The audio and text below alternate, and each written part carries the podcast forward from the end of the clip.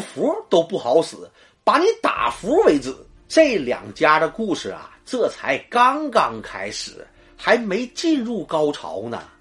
车臣人天生反骨，而且记性还好，有仇必报。于是这些年，车臣人从来没有消停过。终于到了一九一七年，随着东宫的一声炮响，十月革命爆发了。列宁建立了新的社会主义国家，车臣人呐，终于盼到了机会，在一九二一年，车臣宣布独立。但是让车臣人万万没想到的是，独立的日子没过几天。他们就被社会主义的镰刀斧头给干蒙圈了。苏联比沙俄还狠，这次不但没走成，还住进了 ICU，差点就挂了。车臣人民呐，又苦苦等待了二十多年，第二次世界大战爆发。这回呀，车臣人改变了套路，他们呢认了新大哥。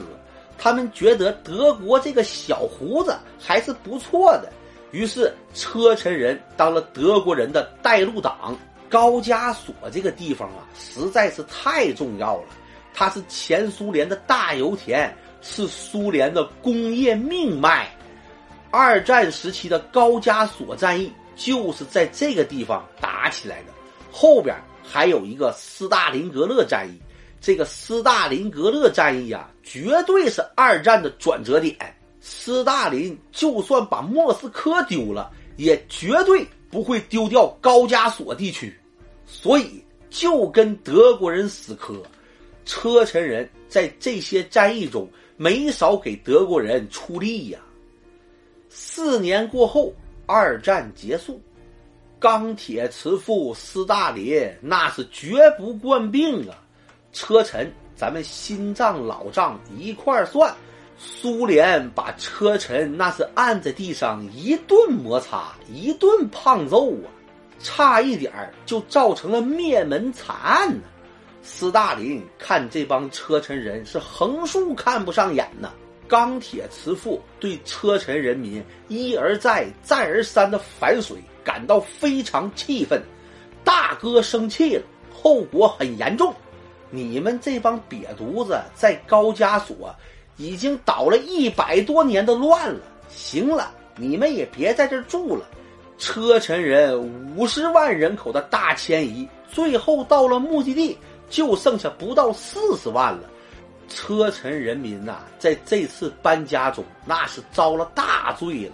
车臣人民到了远方，成了外来户，成了少数民族。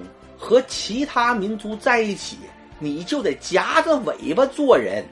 强龙压不过地头蛇，这个时候车臣人开始不捣乱了，你就消消停停的过你的日子吧。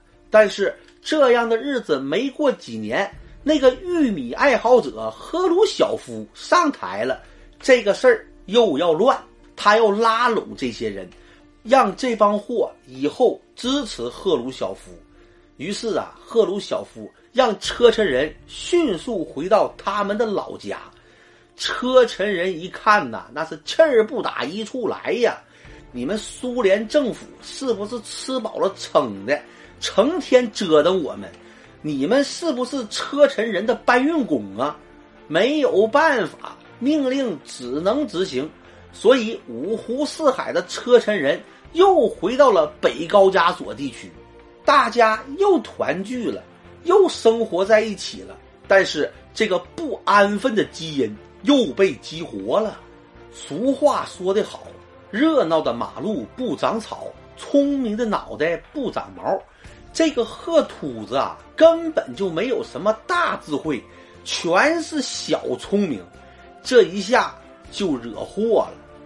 时光如水，生命如歌，转眼就到了一九九一年。这一年呐，苏联解体了，苏联自爆了，车臣人民的小宇宙也爆了。此时不动，何时动？车臣人民又开始闹独立了。这个时候不搞事情，对不起我八辈祖宗啊！那几年呐，俄罗斯继承了苏联的衣钵，但是俄罗斯啊，那也是王小二过年，一年不如一年呐，经济就像上火的人尿的尿全黄了。这个时候的俄罗斯啊，被西方人那是一顿忽悠，正躺在 ICU 里呀。俄罗斯连个亲近朋友都没有，没有一个人照顾他。俄罗斯人的生活呀，已经如此悲惨了。车臣人这个时候能惯你病吗？于是车臣宣布独立了。这次造反呐，来势非常猛，带头这几个呀，都是苏联红军的老兵。当年苏联还活着的时候，他们就发现。这帮车臣老爷们儿一个个非常英勇善战呢，这帮货要是加入了苏联红军，那真是如虎添翼呀。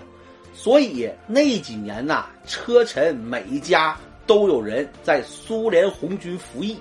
这帮大老爷们儿在苏联红军里接受革命主义再教育。当年带头闹独立的那个车臣领袖杜达耶夫。他就是苏联红军里的空军少将，他还是苏联英雄。苏联英雄这个称号啊，不是一般二班战士能得的，那得真有本事。这次车臣造反呐，那是职业军人带队，俄罗斯又虚的不行，所以呀，这次车臣独立，俄罗斯人也就忍了，反正都独立出去了。多你一个不多，少你一个不少，时间呐就这样慢慢的过。后来呀，俄罗斯也出院了，虽然呢不如他春秋鼎盛之时了，但是日常生活也是可以自理了。车臣呢也独立了，你们有这么好的资源，这么好的土地，你们就踏踏实实的过你们的小日子，只要你们勤劳。你们就能走上致富的康庄大道，可是啊，这个车臣呐，就是个刺儿头。也许是被苏联和俄国压抑的太久了，车臣呐有些自我放飞，是三天两头的找俄罗斯的麻烦。这两个货呀，仇深似海呀，不折腾你俄罗斯，车臣人那就不自在。当时啊，美国和沙特还暗